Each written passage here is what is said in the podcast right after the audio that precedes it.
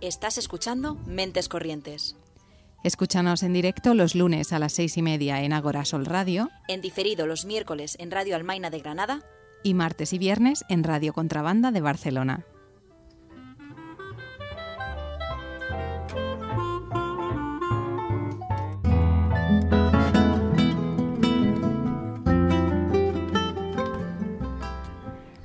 Hoy, así con intro, estamos aquí de vuelta un caluroso lunes de lo que parece verano. Pero no es por el verano, Esther. Eh, no es por el verano, es por la temática que tenemos hoy. Tenemos un tema muy hot y se está notando físicamente en nuestros cuerpos, en los de todos aquí presentes. Muy hot y muy cold al mismo tiempo. Muy hot y muy cold, sí. Pero es que a veces, eh, como a ver, Katy Perry ya lo dijo en su momento, ¿no? Estas dos temperaturas pueden convivir perfectamente. Así que vamos a arrancar, que tenemos muchas ganas de hablar de esto y, nada, no nos lo perdáis.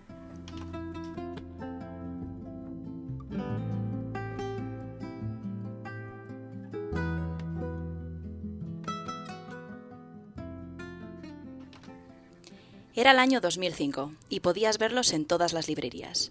Esas portadas negras hacían que esta historia se diferenciase del resto.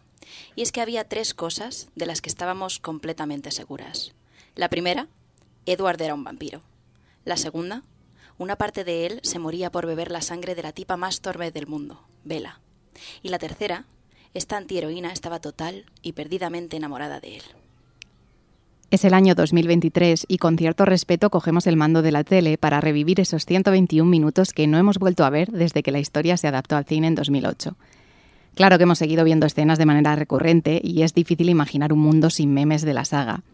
Pero ahora nos enfrentamos al largometraje de principio a fin y con 15 años más en el cuerpo. Y así es como nos damos cuenta de otras tres cosas. La primera, Edward necesita ir a terapia. La segunda, Jacob podría haber sido el primer personaje poliamoroso de la década. Y la tercera, que el padre de Bella, Charlie, tiene un atractivo bigote que no supimos entender en su momento. Por lo tanto, lejos de pensar que una ya es demasiado mayor para volver a Forks, nos preguntamos, ¿pasarán otros 10 años antes de que volvamos a verlas?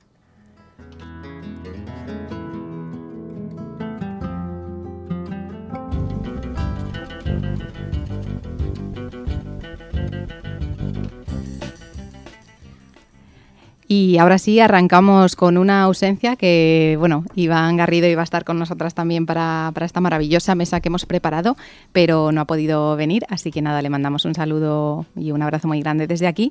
Pero quien sí nos acompaña es la maravillosa Andrea Rocati. Buenas tardes. ¿Qué tal? Buenas tardes. Bueno, pues muy fan de que estés aquí, ¿eh? De momento, además, nos has dicho que te has hecho los deberes, te has puesto a ver ahí las dos pelis de Crepúsculo, las dos primeras. Y bueno, desde, de hecho, desde que lo tanteamos así por, por stories y tú fuiste la primera en responder, sí. Pues, venga, esto, esto hay que hacerlo realidad. Es que yo me leí, bueno, yo era muy fan cuando era una teenager, eh, me leí los cuatro libros como en, no sé, en cuestión de un mes. Entonces. Eh, tengo como mucho cariño a ese momento de leerme los libros porque era como una intensidad muy grande que yo necesitaba en esos momentos de teenager máxima. Pero es cierto que viendo las cosas con perspectiva después de cuando creces y, empiezas a ver cómo funciona la vida real y las relaciones entre personas, dices, hostia. Con esto me he criado yo. Sí, sí, sí, literal.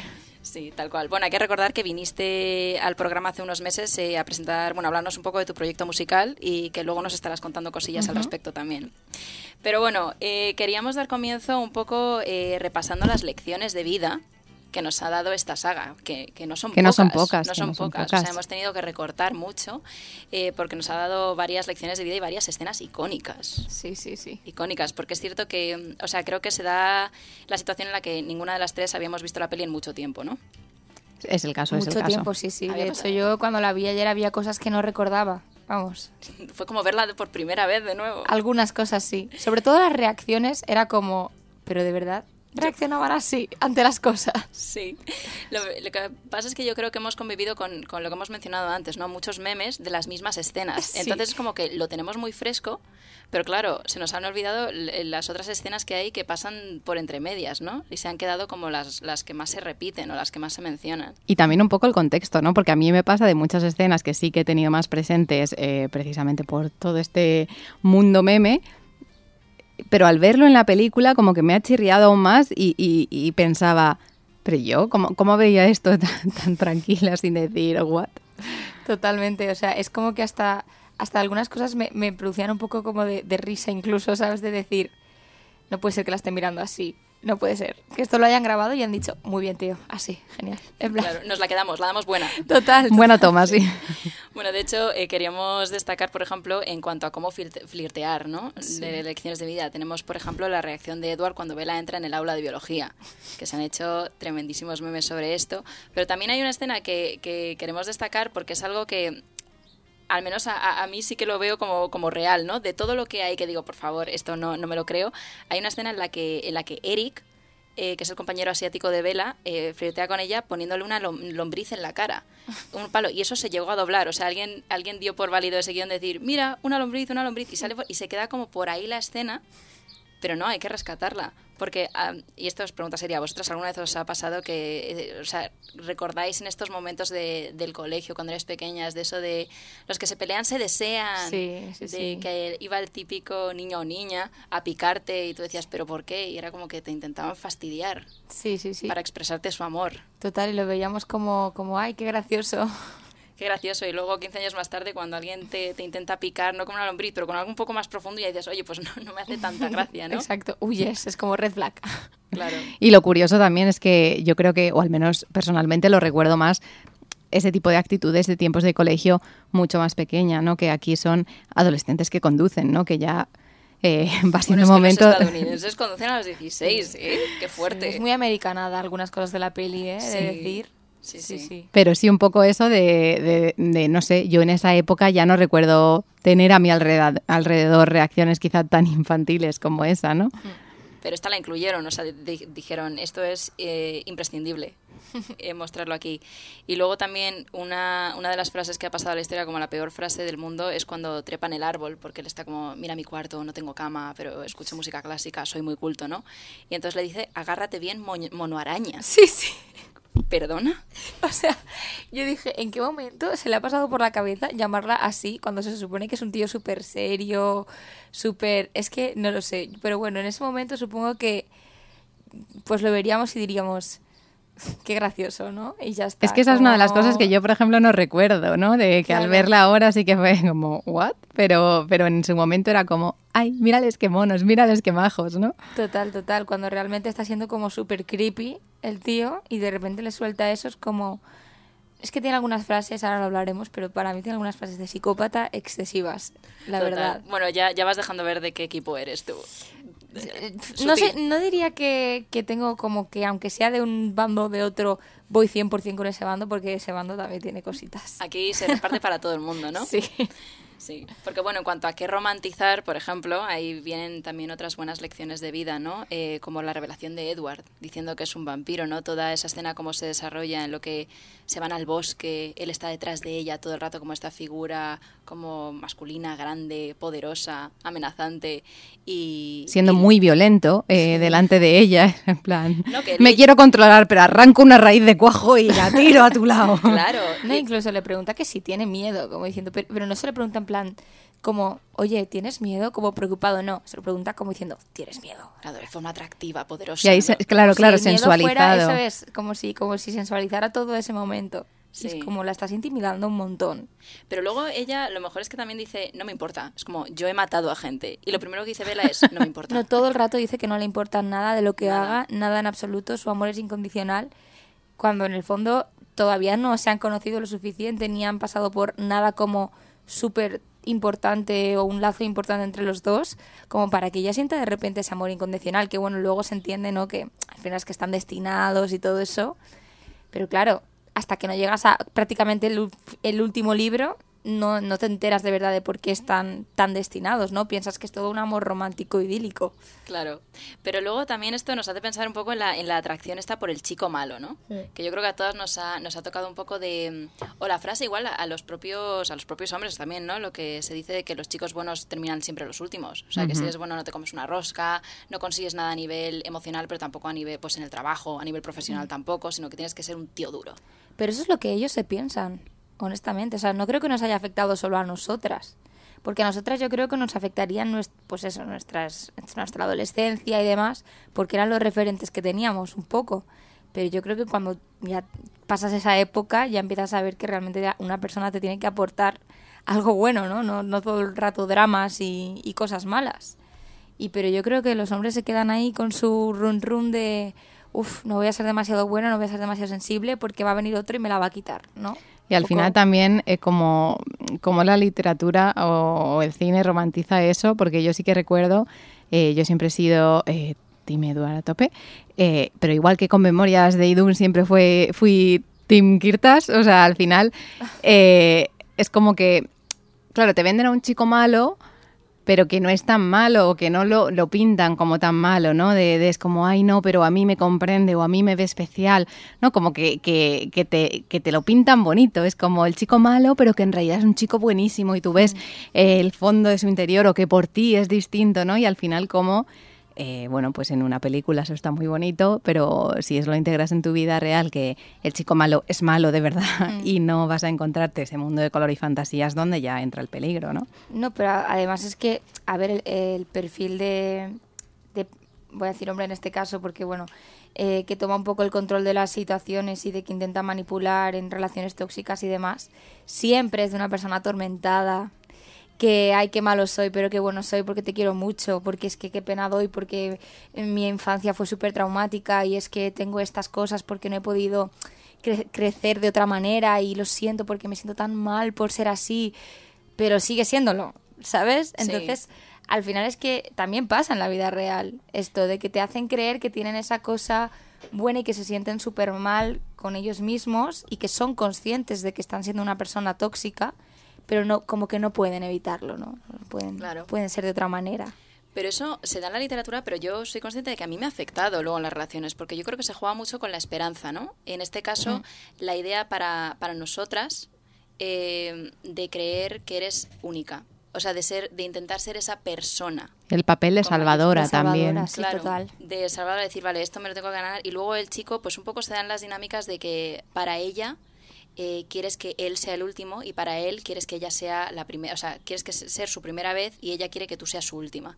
Y sean estas, estas relaciones de dependencia máxima que luego al final yo, yo he crecido y yo pienso en qué tipos de chicos me gustaban en el colegio y con quién he sentido más atracción y digo, madre mía, es que sí, o sea, iba, tenía unos, unos roles en la cabeza muy claros.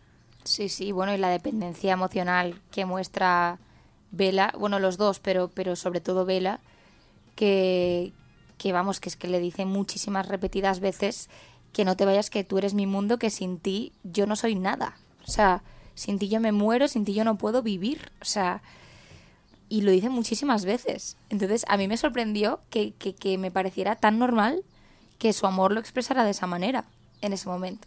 Y luego en cosas más sutiles de me voy aquí a un sitio al que no quiero estar porque mi madre esto lo otro y de repente en cuanto conoce a este muchacho no mamá, no quiero volver. Mm. Aquí es por un chico, ¿no? Ya normalizando que incluso la madre piensa mm. que, claro, si se quiere quedar es porque ha conocido a un chico, porque si no, ¿por qué va a ser? No vaya a ser que sea porque ha retomado la relación con su padre y está muy feliz de compartir tiempo con él, ¿no? Es como solo hay una opción posible y es que te hayas enamorado eh, dos días que llevas en el pueblo y ya no quieres volver con tu madre a la que tanto estabas echando de menos cuando acababas de llegar allí, ¿no? Claro, es que esto sí que marca tu forma de ver las cosas, ¿no? Ya creces pensando, vale, pues me tengo que adaptar. Hmm. Lo primero, si hay algún problema, algún tipo de dinámica que no funciona, tengo que buscar eh, la manera en la que eh, en la que en la que sí que funcione. La manera en la que podamos trabajar pero es como flexibilidad máxima por mi parte o sea por la parte de Vela en este caso no de adaptarse a todo a la, de ella es la que se suma a su familia ella es la que cambia su rol ella es la que pasa de ser humana a ser vampiro no sí total. Todo el rato y, bueno, perdón por los spoilers si alguien nos está escuchando y no ha leído ni ha visto. han pasado 15 años, yo creo que ya va siendo hora de que la gente se las haya visto. Y si no, muy mal. O sea, hay, hay, hay películas que, que tienes que ver sí o sí. No, o sea, mi, mi, chico no las había visto, ¿eh? Y ayer se empapó las dos conmigo por primera vez y, y, y, le parecieron increíbles a nivel peli y todo esto, pero claro, estábamos obviamente hablando de este tema, ¿no? Y él diciendo, pero, y cada vez que decía algo, Eduardo así un poco psicopatilla y tal, decía, qué tóxico, qué tóxico. Y yo, Un poco, la verdad es que ahora me estoy dando cuenta de que un poco sí, ¿eh? Porque poco hemos hablado de cuando se cuela en el cuarto para verla dormir. Bueno, bueno. Y, y, bueno, y es algo que pasa ahí sin pena ni gloria como si fuese lo más normal del mundo. Sí, sí, ella le dice, pero esto lo llevas haciendo y él sí, desde hace un par de meses. Como, qué bonito, ¿no? Claro, lo peor es que tú te vas a dormir diciendo, ay, pues ojalá me pase, ¿no? Ojalá venga Peter Pan por mi ventana y, y encuentre esta cosa pues oscura pero intensa, ¿no? Como las canciones de Taylor Swift antes en su primer disco, Sí. que era como, oh, quiero estar despierta a las 3 de la mañana con ansiedad y cuando vengas eh, fundirnos en un abrazo y decir tal y dices, madre mía, eso es todo lo que no quiero en este momento. Claro, y al final eso lleva a, a dónde o cuándo se empiezan a poner límites, ¿no? Porque en este caso, pues Vela todo lo normaliza, todo le parece bien porque es no pone un ningún dios. tipo de límite. Y cómo aprendemos nosotras, eh, como consumidoras de X tipo de literatura o X mensajes mm, cinematográficos, a poner límites. Y estamos viendo que, que hay cosas que son una barbaridad, que se normalizan, ¿no? ¿Cómo vamos a poner unos límites incluso más sutiles que esos? Pero y sobre todo es que creo que el personaje de Bella en sí también es un poco, o sea, ahora visto desde más tiempo, ¿no? Es un poco peligroso para también, pues muchachas que sean un poco igual más como ella, ¿no? Más introvertidas, que no tienen muchos amigos, que su vida pues igual no tiene algo que les motive muchísimo, porque en, no sé, en ningún momento también he visto que se hable de la motivación de Bella en su vida, más allá de convertirse en vampiro una vez conoce a Edward, ¿no? O sea, como que no hay nada que le, que le encante hacer o que, le- o que sea su pasión. Y es como que eh, de repente encuentra a alguien que le hace un poco de caso, un, caso mínimo al principio, y, para ella ya es como, ya está, ya está, ya me vuelco totalmente en esta persona, mi vida no importa una mierda y ya está. Entonces, claro, ese sentimiento de soledad o de, o de apatía que pueden sentir muchas chicas, pues igual lo leerían en ese momento y dirían, es que mi salvación es estar con alguien que, que, me, que me quiera y ya está. Eso que dices es, es muy cierto porque de hecho lo que lo único que nos dicen de ella es que es, es lista, o sea, se la da bien biología, que comparte que él, bueno, tiene un porrón de años, entonces se sabe todo lo que haya que saberse de- del colegio. Pero claro, ella es como que se le sabe las respuestas y es algo que a él le llama mucho la atención, o sea, que en teoría, en principio es una chica estudiosa que, que tiene algo ahí, pero nunca se indaga. Sí, además tiene como comentarios muy congruentes porque muchas veces le dice a sus amigas, tipo, empodérate, pídele tú que vaya al baile, ¿no? Eh, eh, eres una mujer no sé qué, eh, pues esto lo puedo hacer yo, ¿qué pasa? Que necesito tu permiso hacia los demás. Pero luego en su relación con Edward no, no hace caso a eso, ¿no? Ya. Y, o sea, es curioso porque, por ejemplo, vosotras, ¿cuándo recordáis haber oído por primera vez de límites en las relaciones? Eh, A ver, yo he de decir que, que mi madre en ese sentido se ha portado muy bien y siempre me ha hablado de todo este tipo de cosas, eh, porque bueno, ella tuvo sus experiencias, ¿no? Y yo creo que mi primera relación larga, que fueron unos cuatro años o así, pues cuando la cosa ya empezó a ir mal y mi madre se empezó a dar cuenta de que yo no estaba bien, eh, pues ya me, me empezó a hablar un poco de esto. Pero te estoy hablando igual a los 19, 20 años. O sea, antes no. Claro, es que yo creo que es una palabra que igual es lo típico que dices un coche amarillo y te empiezas a fijar y ya todos son amarillos. Pero a mí me da la sensación de que la palabra límites en relaciones se ha empezado a escuchar muy recientemente. Que no es algo, o sea, yo no recuerdo haber crecido con ningún ejemplo de, de nada de esto. No. Ninguna conversación siquiera. De hecho, yo pensando sobre esto, sí que, y volviendo un poco a la comparación con la película, cuando se están así ahí enrollando por primera vez y de repente él se va y no, para o algo así que dice, es como, pero es él el que siempre, si en algún momento se ha puesto a un límite, ha sido siempre él, ¿no? Y es verdad que yo tampoco recuerdo, o sea, yo al final a esta pregunta que has hecho no sabía qué responder porque realmente yo creo que nunca he escuchado hablar de límites como tal, ¿no? Que si es algo que ha estado presente en mi vida ha sido más como algo de crecimiento personal, pero quizás sin, sin ponerle palabras, ¿no? De algo que vas aprendiendo y sin embargo sí que veo que hoy día es algo que se habla más. Claro, o sea, yo por ejemplo lo veo en mi caso que es algo que, que no me ha venido dado, que lo he tenido que buscar. Sin embargo, creo que ahora, que nos haría falta aquí alguien más, más joven, pero creo que ahora en, en cuando estás en el colegio sí que se oye hablar de esto ya solo por Instagram, TikTok, redes y demás, ¿no? Que al menos te suena. Sin embargo, creo que en nuestra generación ha sido quizás un poco si te has visto en la situación de tener que o, o en la situación o con la curiosidad, ¿no? O que te has estampado directamente y has Claro. aprendido Sí. de esto ya no me vuelve a pasar. Claro. Que eso le ha pasado, por ejemplo, a muchísimas amigas mías. Yo en mi caso, cierto que no he tenido una, una relación excesivamente tóxica nunca y doy gracias. Pero bueno, sí me he cruzado con personas tóxicas, pero he sabido poner esos límites, pues por eso, porque he visto que a otras personas le, le ocurría o algo. Pero, por ejemplo, en el caso de, de Velas, que ni siquiera le cuestiona las cosas. O sea, porque al final es fantasía, ¿no? Y al final es literatura y todo es imaginación. Y está claro que puede ser que sea que al final es que están destinados y que la relación están así de atraídos el uno por el otro sin ningún tipo de explicación porque están destinados a X, ¿no? Pero se puede llegar a ese punto igualmente siendo Vela que se cuestione ciertas cosas, ¿no? Como que haya un diálogo interno con ella o con alguna amiga suya de es que me está pasando esto y no sé por qué, es que no sé si me siento atraída solo por el hecho de que es un vampiro y tiene ese efecto sobre las personas o porque realmente le, o sea, ni siquiera tiene ningún tipo de debate interno entre ella, entonces es como ostras. Sí, todo es como muy unidireccional y de color y fantasía en cuanto a lo que ella consigo misma o sus sentimientos se refiere. Nunca hay Sí. ningún tipo de duda. Lo que tú dices, en una situación real, incluso aunque estés bien, siempre pueden sur- surgir conflictos con alguien, pues eso, que compartas con familia, amistades y demás. Y aquí es como, no, no, es que todo, todo está bien, ¿no? Y el tema de, de cuestionarse. Porque claro, eh, ahora mismo es que no, no... A mí me parece que todo, que ya se ha abierto el melón, ¿no? Ya está ahí fuera. Entonces, bueno, lo, como las lentejas. Lo comes o lo dejas, ¿no? Pero eh, cuando te llega el momento de estar tú en una relación, en tu primera relación, y decir, hay ciertas cosas que no me funcionan, porque sé lo que he visto, y las reglas también de las relaciones hetero eh, monógamas están muy claras para todos, yo creo que desde que nacemos, porque vienen con un manual de instrucciones. O sea, tú sabes lo que está bien y lo que está mal, no hay grises. Les, de hecho, los grises no molan nada en las relaciones hetero-monógamas. Esto es eso, como blanco o negro, y hay culpables y víctimas por todos lados. Y cuando te empiezas a ver involucrada tú en, en, en, en relaciones y dices, espera, que no me cuadra mucho la teoría con la práctica. Claro, ¿qué Claro. haces? Es, es como, pues eh, supongo que hay gente que decide o que puede encontrarla, o que el, el apoyo también que encuentras fuera de tus amigos es muy importante, ¿no? Pero, pero claro, cuando empiezas a cuestionarte algo, también con quién lo compartes, llegados a ese punto. Porque no todos crecemos a la misma vez. Claro. ¿Y qué apoyos encuentras fuera? No sé, para vosotras, ¿cómo ha sido eso en, pues, en, en la vida real?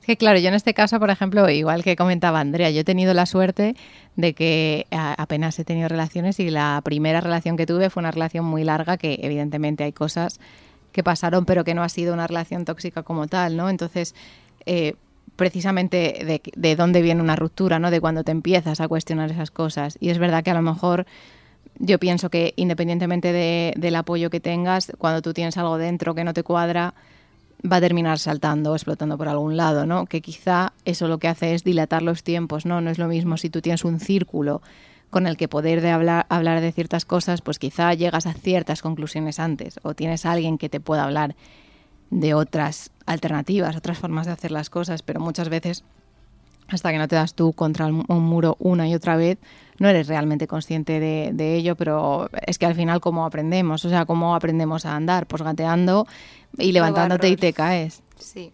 O sea, yo creo que todas hemos tenido una amiga que le hemos tenido que decir por aquí no, por aquí no, por aquí no. Y si no hemos tenido esa amiga, hemos sido nosotras, seguramente. O sea, eh, en mi caso es cierto que, que lo mismo que, que tú, pues al final eh, he tenido la suerte de tener a personas con cabeza en mi vida, que mi, que mi círculo nunca ha sido un círculo excesivamente conservador, excesivamente cerrado a la hora de hablar sobre las relaciones y sobre la salud mental y sobre el abuso de, de poder y este tipo de cosas eh, que muchas veces pasa.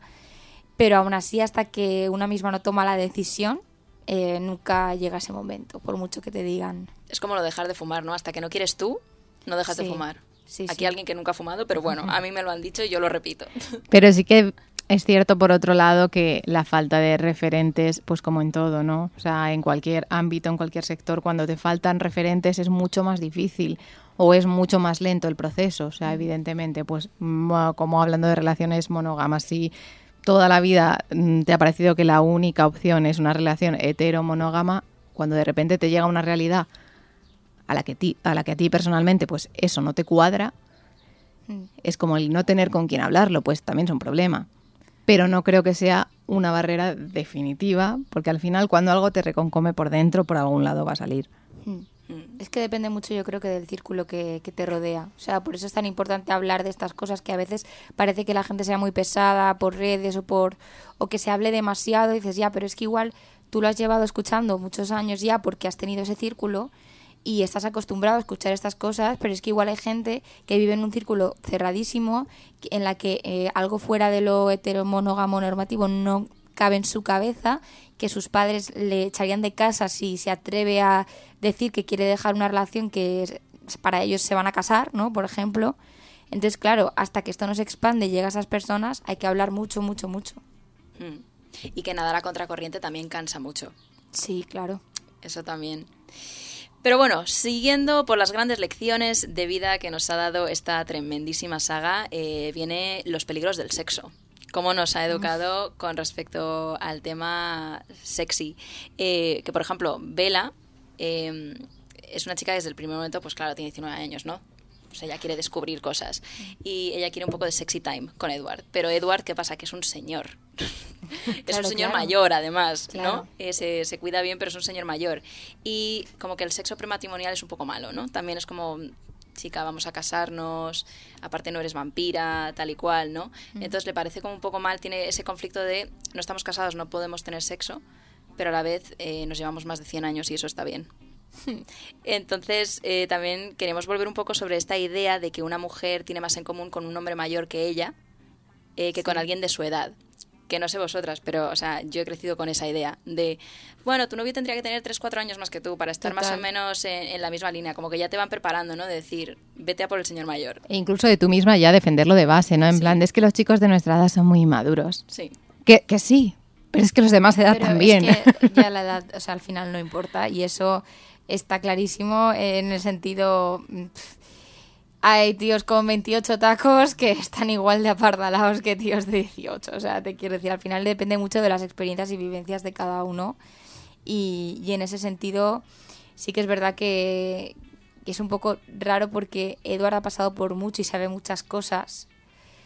Y entonces, claro, esto tampoco lo ves hasta que lo ves con perspectiva, ¿no? El decir, ostras, es que tú sabes perfectamente lo que estás haciendo, lo que estás diciendo, las consecuencias que tiene lo que vas a decir. Y ella es una niña, está en el instituto. Tiene 17 años en la primera peli. Entonces es como, siempre él sabe lo que va a ser bueno para ella, lo que va a ser, él siempre es como, yo decido por ti, todo el rato. Y Jacob en verdad también lo hace. Lo que pasa es que Jacob es más pequeño y en el libro sobre todo se le pinta como más niño que en la peli. En la peli es verdad que para quien no se haya leído los libros, Jacob también parece así como muy importante en el sentido masculinidad y tal, pero en los libros lo pinta un poco más como niño pequeño, pero en el fondo también siempre quiere decidir por ella. No son tan diferentes los dos, en eso tienes toda la razón, o sea, los atributos que tienen son siempre de, machos fuertes. Sí. Lo que pasa es que uno es más joven que el otro, uno podría decir que es un poquito más modernillo, pero, pero igual al final también es como una de estas, al final te, sí que se le pinta como es el más infantiloide, que no es infantil, es que tiene su edad. Claro, él está actuando como una persona de su edad. Edward no, porque no tiene esa edad. Esa es, la, esa es la diferencia, ¿no? Pero ya como que te lo pinta como, ¿ves? Esto al final está bien porque ella se puede entender mejor con una persona mayor. Claro, y yo creo que una de las claves de, lo que hemos comentado, ¿no? De, de, que va más no tanto por la edad, sino las experiencias vitales. O sea, yo creo personalmente que es muy distinto una diferencia de edad de los 10 a los 20 o de los 15 a los 25 que de los 35 a los 45. Porque llega un momento en el que las experiencias vitales más o menos están igualadas. Y que lo más importante que te ha pasado en la vida ya más o menos te ha ido pasando, ¿no? Claro, pero una chavala de 15 años que todavía no ha vivido nada y un chaval o chavala también de 25, creo que ahí sí que hay como o de 30 a 20, o sea, hay un, un sesgo quizá mayor de, de, pues eso, ¿no? De una persona ya está en el mundo laboral y la otra está todavía que no ha salido ni del colegio, ¿no? Es como, es que por mucho que quieras o por mucho que realmente seas una persona madura, hay muchas cosas que todavía no has podido vivir y por lo tanto te quedan muchas cosas que todavía trabajar o descubrir de ti misma para poder enfrentarte a ciertas cosas de la vida, ¿no? O ciertas decisiones. Total, sí. Y sin embargo también a día de hoy yo creo que se sigue viendo o, o sea, sigue siendo bastante más normalillo eh, cuando tú ves una pareja en la que el hombre es mucho más mayor que ella y de repente cuando ves a una pareja en la que ella es mucho más mayor que él, como que chirría un poco. Aunque, aunque tú misma te puedas decir, da igual, es como que lo ves y dices, ostras, y como que te llama más la atención, ¿no? Lo piensas más, dices, qué raro, ¿y qué tendrán en común cuando ella es más mayor? Pues porque yo creo que se sobreentiende que el hombre es quien tiene que proteger a la mujer, ¿no? Entonces, claro, ¿cómo va a proteger un hombre más joven a una mujer? Porque una mujer no se vale por sí misma, ¿no? Es un poco, o sea, yo creo que el trasfondo, muy trasfondo que hay detrás es ese, realmente, porque si no, ¿por qué te chirriaría? ¿No? Es como, eh, como que el hombre siempre tiene la posición un poco más de, eh, pues de, de, de protector, ¿no? Sí. Y lo que hemos visto siempre, ¿no? De si siempre son las eh, mujeres las que hay, son más maduras para su edad.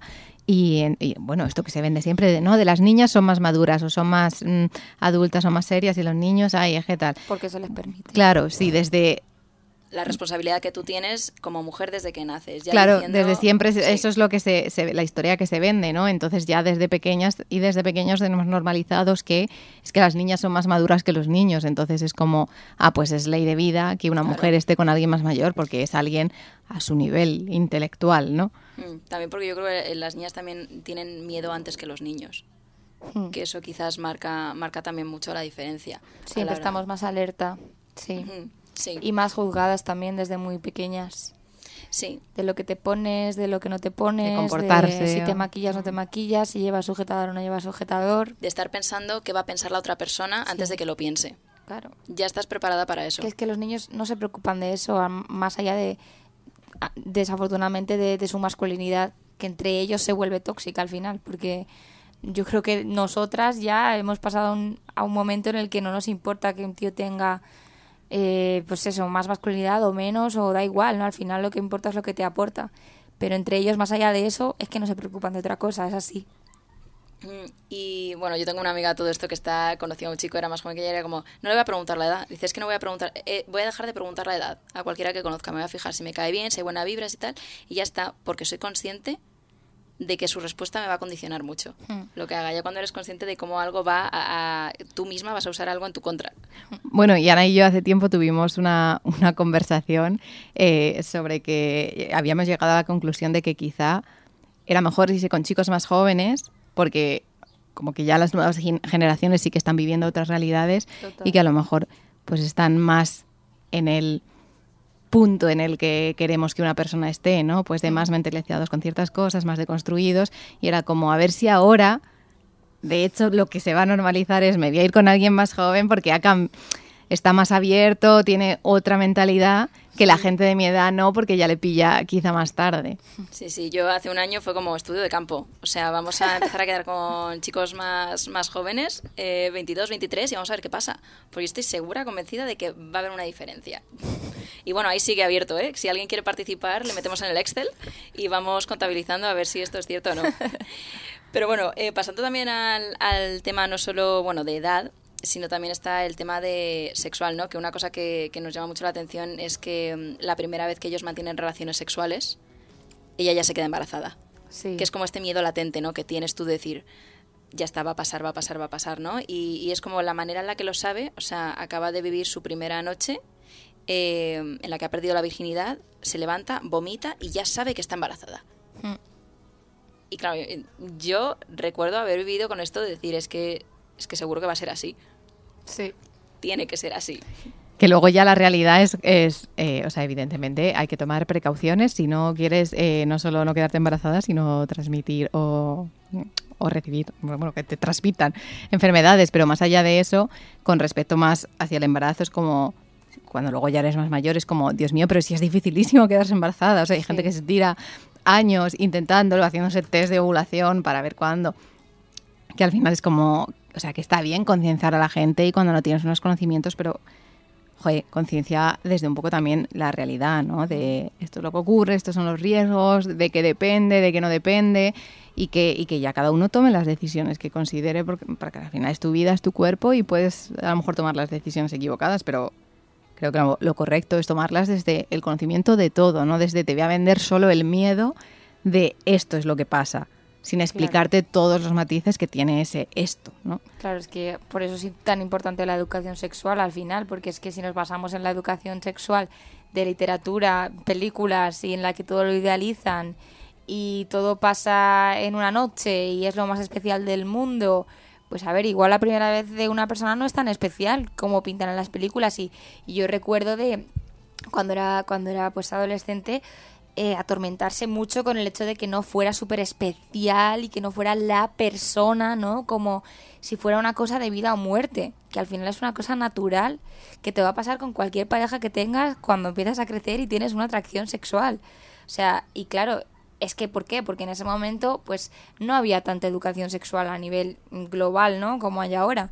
Y mis referentes eran, pues, eh, Crepúsculo, eh, High School Musical, ¿sabes? O sea, en la que era como... Guau, es que si pasa tiene que ser lo más especial del universo. Claro, pero es, es que eso es muy fuerte porque eso va enlazado con tu valor como mujer. Sí, porque esto le pasa a las mujeres, me refiero. Luego lo, la, de, la de tíos que hay de, ah, pues yo la perdí en una fiesta y les da igual. Pero porque antes incluso, o sea, lo que era lo suyo era para que fueses un hombre, que también eso me parece muchísima presión Total. para el hombre, que es como tú, cuando yo recuerdo a los chicos de mi clase, todos ya con 15 años, pensando en, tengo que ser el primero en perder la virginidad. Así como con quien sea, ¿sabes? Es como la, la cosa es perder la virginidad y hacerlo. Y a nosotras, El como con cierto miedo de decir, no con quien sea, pero pero tengo que estar como cuidada, ¿no? O tengo que escoger bien porque si a lo mejor no decido bien, eh, todo mi valor, toda mi reputación se va por la borda.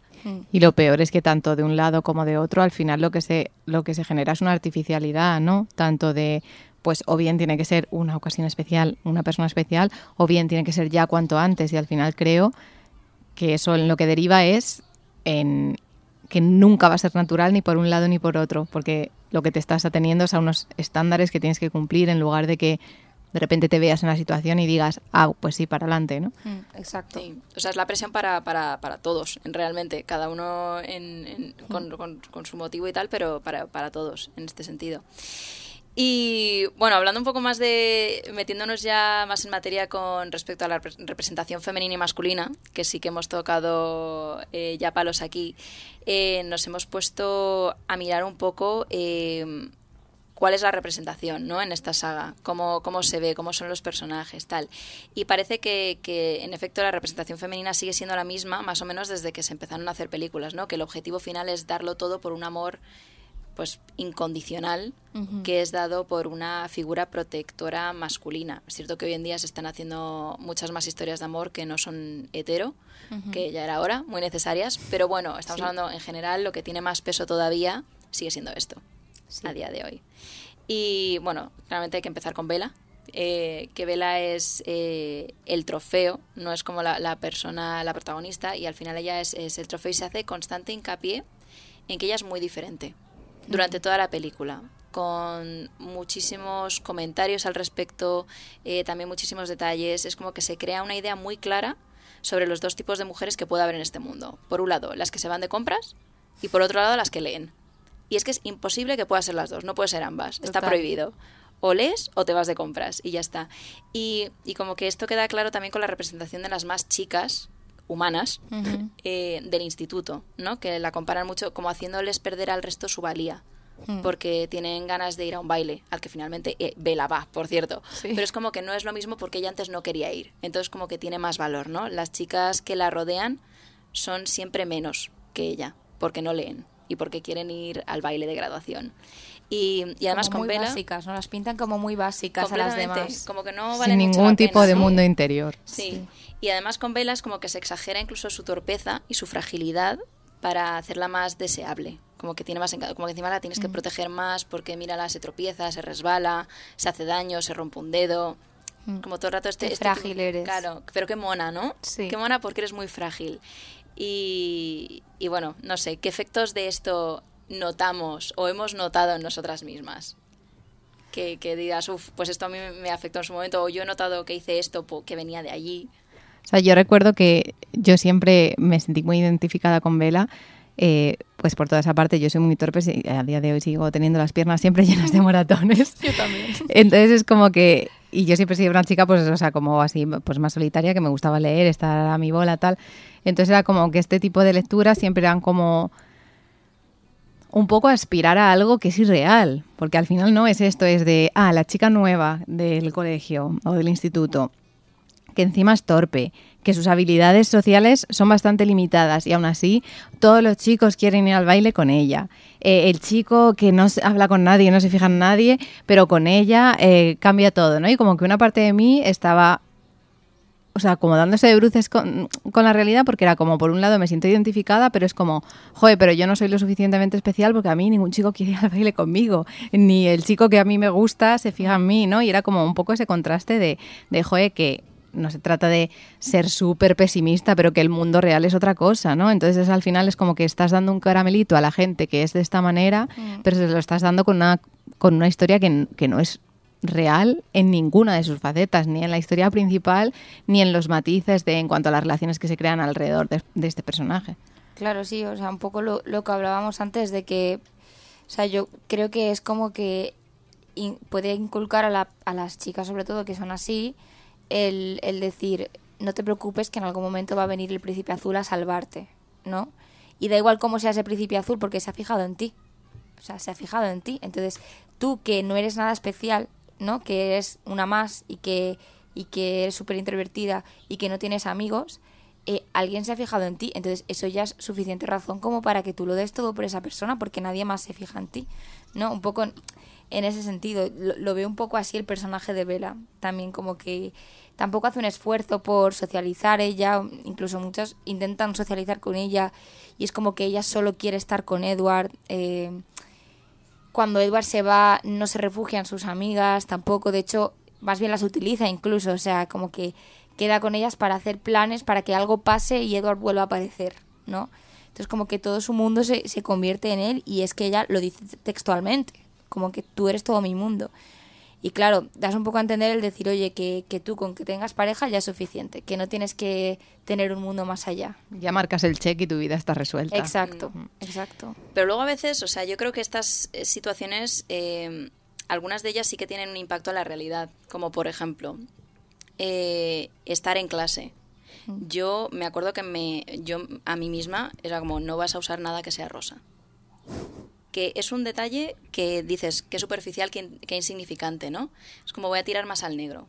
Pero es que al final del día, yo lo recuerdo y las chicas de mi clase que sí utilizaban eh, pues colores rosas, pintalabios rosas, a lo mejor que te empiezas a maquillar antes, tenían ya una reputación que yo no tenía. Y claro, si aprendes a jugar las cartas del juego, eso puede beneficiarte porque al final depende de lo que cada uno quiera conseguir, ¿no? Pero eso mm. tiene un impacto en la sociedad. O sea, había chicas en mi clase bastante brillantes que igual no se las tenía en cuenta precisamente por eso. Claro y sin embargo, eh, pues eso, empiezas a utilizar, también manejas cómo te ve la gente. Dices, pues si empiezas a utilizar mucho pues color negro, a lo mejor no te sueltas el pelo, vas con coleta, tal y cual, pues eh, en, el momento lo suyo era, ¡buah, qué lesbiana! Pero en el fondo, o sea, lo que estás dando es también una idea de no te metas conmigo. Sí. No te pases conmigo. Y eso se nota, porque luego la gente no se pasa contigo, se pasa con otra gente. Claro. Entonces sí que creo que hasta cierto punto todo esto sí que tiene un impacto en la realidad y en cómo nos comportamos y cómo aprendemos a leer entre líneas. Claro, claro, totalmente. Al final las, las series, las pelis, todo es parte de nuestra educación. Entonces, mm, o sea, yo pienso que tanto en los institutos como en las, en las casas, pues se debería tener muy en cuenta qué se enseña y qué no, y qué se muestra como esto es ficción, ¿vale? Es ficción, no es realidad. O sea, esto es una cosa de ficción que han cogido unos personajes y los han llevado al extremo. No eso es lo que suele pasar en un instituto americano, ¿sabes? Que seguramente muchas cosas pasen así, pero, pero no creo que sea todos los institutos iguales y que en todos los institutos pase lo mismo. ¿no? Hmm. Pero ya nos salimos también del instituto, porque yo creo que esta eh, serie de comportamientos se siguen dando en la, en la edad adulta. O sea, yo en el trabajo mismo veo que alguien llega, una mujer llega con un tacón es diferente. Así no vas con tacones. Entonces yo esto lo sigo viendo en mi edad adulta. Sigo viendo que eh, tengo cierto, tengo todo el poder sobre cómo quiero que me vea la gente dependiendo de cómo me presento. Bueno, yo creo que sí, pero hasta cierta medida, porque al final eh, tienes que saber vender también lo que estás llevando y lo que quieres proyectar. Y yo esto por lo menos con, con la edad me ha ido pasando el saber que si, y, y, bueno, muchos artistas también lo dicen esto, que si tú no estás cómodo con lo que tú llevas, de ropa simplemente, o de maquillaje, o con la imagen que estás proyectando, se nota. Se nota una inseguridad en ti, se nota una incomodidad y no proyectas la seguridad. Sin embargo, eh, si tú estás cómodo yendo en chándal y, y tú proyectas esa seguridad igualmente en chándal, al final es más la energía que proyectas que lo que, que lo que enseñas, ¿no? Pero bueno. Hombre, al final sí, todo lo que es el lenguaje no verbal eh, tiene casi más peso que lo demás, ¿no? Y eso viene también de, o sea, viene de dentro, ¿no? Pero bueno, y también yo creo que al final eh, sí que el momento vital influye en el sentido de las herramientas con las que cuentas también, un poco con lo que decías, eh, Andrea, de, de, saber diferenciar esto es ficción. O sea, yo me considero una persona que pues eso, que tengo a día de hoy bastante claras las cosas en este sentido y sin embargo amo las películas de Navidad románticas de claro. Antena 3 y es como, eh, yo recuerdo estas Navidades insistiendo en mogollón a mi pareja, en plan, vamos a ver una peli de esto y él, pero ¿por qué te gustan esas cosas tóxicas de mierda, de historias falsísimas en las que todo gira alrededor de... Y es como, sí, sí, o sea, sé que es así, pero es como, pero las disfruto desde el punto de, ah, me apetece ver algo ñoño que me caliente el corazón, sabiendo que no le voy a prestar importancia a esos detalles tóxicos, pero sin embargo sí que los tengo claros aplicables a la vida real, ¿no? Que en lo que lo veo peligroso es en alguien, una, pues eso, una chavala, un chaval más jóvenes que no tengan cier claros ciertos límites y que sí que se te graben en la cabeza pero yo creo que luego siendo realistas, eh, todas a día de hoy, eh, que hemos sido super fans de High School Musical, Crepúsculo y demás, y que somos, eh, somos. y que somos, claro, volvemos y estamos haciendo una mesa súper crítica con esto, pero en realidad hemos disfrutado como nadie viendo las películas claro. otra vez, aunque podamos ser críticas con ciertas cosas. Desde otra perspectiva total, vaya, o sea, si estas películas volvieran a salir ahora, la gente se echaría las manos a la cabeza. O sea, sí. se echarían las manos a la cabeza de decir, Vela, pero ¿por qué le dices que sí a todo, absolutamente a todo, cuando no ha hecho nada por ti? Uh -huh. eh, utilizas a Jacob, además, porque es que lo utiliza. Eh, y luego Jacob realmente se preocupa por ti, pero a ti eso te da igual, porque es que te da igual que alguien se preocupe de verdad. Lo único que te importa es una persona atormentada que dice que te ama y ya está. O sea, como que no, no bajas los pies en la tierra ni, ni debates contigo misma, ni, ni, ni, piensas qué me va a aportar más esta persona que, que, otra, ¿no? Porque realmente en frío, si se piensa, ¿qué le aporta a Edward? A Bella, ¿no? Ya, la inmortalidad, ¿Qué? la vida eterna. Claro, pero eso ya es una cosa que ha descubierto por él y es meterse en su vida. Uh -huh, sí. ¿no? Entonces, claro, si estas películas salieran ahora, yo creo que, que, la trama sería muy diferente. Y la reacción. Ahora, también os digo, la reacción sobre yo todo. he disfrutado sí. mucho más esta vez que la primera. Yo creo que me he empapado. O sea, la he disfrutado muchísimo más, eh, con comentarios incluidos, la versión con comentarios de, de, de, rebatirlo, de hablar con la tele.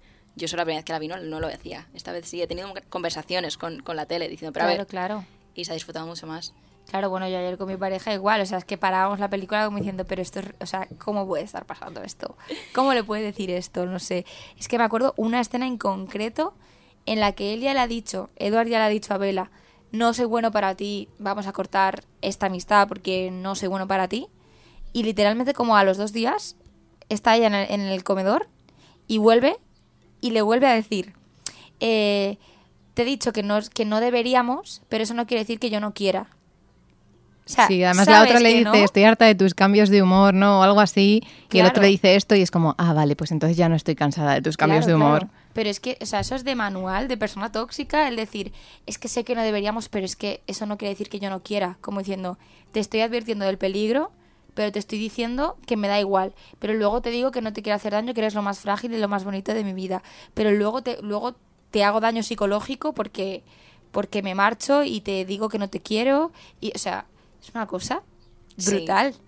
Y de hecho también está como enlazada, si miramos a los personajes masculinos, que son Edward y Jacob, uh -huh. realmente, o sea, siempre se hace la broma, ¿no? De, de, ¿tú de qué equipo eres? Pero realmente si nos fijamos, todos son fuertes, o sea, los dos son fuertes, los dos son atractivos, los dos tienen exactamente, siguen el mismo patrón. Lo que pasa es que uno, como decíamos antes, es más tradicional y el otro es más moderno, pero en realidad... Claro. Eh, Nadie es Team Eric. Claro, a día de hoy, ¿creéis que hay una fuerte diferencia entre ser un de equipo de uno o equipo de otro? O sea, no lo entiendo. O sea, yo creo que, que sí, en el sentido que por lo menos piensas que igual Jacob puede aportarle algo más como, como persona, ¿no? Y que se está dejando llevar un poco por sus instintos y por su y porque está al final enamorado de ella también y la rabia de machito de me la estás quitando, pues bueno, de machito simplemente la rabia de me la estás quitando, ¿no? Entonces, pero pero bueno, sí que es verdad que como que por Jacob acaba sintiendo un poco de pena, ¿no? También. O quizá no. También yo creo, yo creo que aquí hay una parte muy visceral de cuando son cosas que hemos visto de pequeñas. O sea, en esto de los equipos es como lo tenemos clarísimo, ¿no? Y entonces es como, yo solo he vuelto a ver la primera, no me ha dado tiempo a más. Ah, pero... Claro, es que la segunda es cuando Jacob desarrolla un poco más... Claro, pero yo sigo teniendo muy claro que es como, es que me da igual lo que haga Jacob, es que yo no sé por qué tenía en mi cabeza que él no salía hasta, hasta Luna Nueva y cuando estaba viendo la peli le veo aparecer y digo, pero ¿qué hace este aquí ahora? Ya me ha amargado la película, ¿no? Como que hay también una parte de lo que has vivido visceral, más allá del análisis, que es como, como, joe pero también es como, ¿y por qué, no? ¿Y por qué no soy capaz de construir eso? De, a lo mejor ahora ver que Jacob no era tan malo mm. y seguir pensando, da igual, pero es que Edward es mejor. Yo creo que si te ves las otras ya caerás otra vez en eso, ¿eh? Porque yo también era un poco más Team Edward al principio porque se romantiza todo. Pero, hostia, eh, es que empiezan a haber ciertas cosas de, de los dos. Que ya te digo que Jacob yo creo que es más por su por su rabia y por su tal eh, y por su, al final es un hombre lobo, ¿no? Es como muy mi territorio, tal cual. Y no ha vivido tanto también, no ha vivido tanto. Mismo. no ha tenido relaciones, o sea, también está como en un proceso de aprendizaje que sería más o menos paralelo al de Vela, realmente, que tampoco ha tenido ningún, sí. Sin embargo, Edward sí ha vivido todo y aún sabe, y sabe perfectamente lo que está haciendo en todo momento, ¿no? Entonces, yo creo que Jacob es eso, que se deja llevar un poco más por su por sus sentimientos que son más inmaduros al final. Bueno, otra cosa, en esta segunda vez que, en esta segunda vuelta que, he visto la peli, una cosa que me ha llamado la atención es que no sé hasta qué punto se estirar mucho el chicle, pero uno es blanco y el otro no. Y a mí estas cosas de los trasfondos todo el rato es como, vale, eh, me estás comparando a una persona que es claramente muy tradicional, es muy estadounidense, hmm. Es muy lleva años siendo estadounidense, mucho, y ha pasado por muchas cosas, como muy patriota, ¿no? La figura de Edward. Y luego tienes a Jacob, que... Es como el chico salvaje, ¿no? Es como el chico salvaje de una tribu, no es blanco, no sé yo ahí si hay, si hay también algún tejemaneje de lo que. algún mensaje suboculto. A ver, es que yo creo que sí, un poco en el sentido de que, por ejemplo, Jacob como que nunca le puede llegar a, dar todo lo que. Lo que Bella busca, ¿no? Que es una estabilidad. Bueno, estabilidad realmente sí le daría, ¿no? Pero como una vida perfecta al American Dream, ¿no? De me caso, tengo casa, eh, tengo dinero, eh, tengo una familia perfecta en vez de eh, tengo una vida pues en una tribu super guay en la que todo el mundo se quiere, todo el mundo tal, pero no es el sueño americano. Claro. ¿No? Entonces, a mí esta vez, esta segunda vuelta que la he visto sí que me ha dado por pensar eso. Decir, mmm, me quieren llevar hacia, hacia qué lado me quieren llevar. ¿Qué quieren que escoja? No sé, no sé hasta qué punto es igual, como mucho trasfondo eso, pero también es cierto que al final para que Jacob fuera como es, supongo que tiene que ser ese tipo de personaje, ¿no? De que es una tribu al final, los lobos, ¿no? Todo, todo esto. Yo es que ya no me fío de nada en este mundo, yo ya empiezo a cuestionarlo todo. Pero siguiendo con lo de Jacob, ya que estamos, eh, después de, estos 12 años la película sí que ha envejecido de una forma bastante peculiar, ¿no? Mm. Y, y convirtiéndola en algo tan bueno como malo, ¿no? Aquí todos estamos como, bueno, sí, es malísima, pero te pones a hablar de ello y tiras y, sacas como tres horas hablando de la peli, ¿no? Total. Y, y, uno de los temas en los que, de los que se ha coqueteado de manera muy cómica últimamente en redes sociales es, es eso, con el tema del poliamor si, si Jacob realmente como que es, es, la primera figura que está un poco como dejando, diciendo, oye, se puede estar enamorado de dos personas a la vez, que llega a decir esto en un momento, tú puedes querer a dos personas a la vez. Y claro, la primera vuelta, cuando yo la vi por primera vez, no, no me enteré, esto no lo pillé.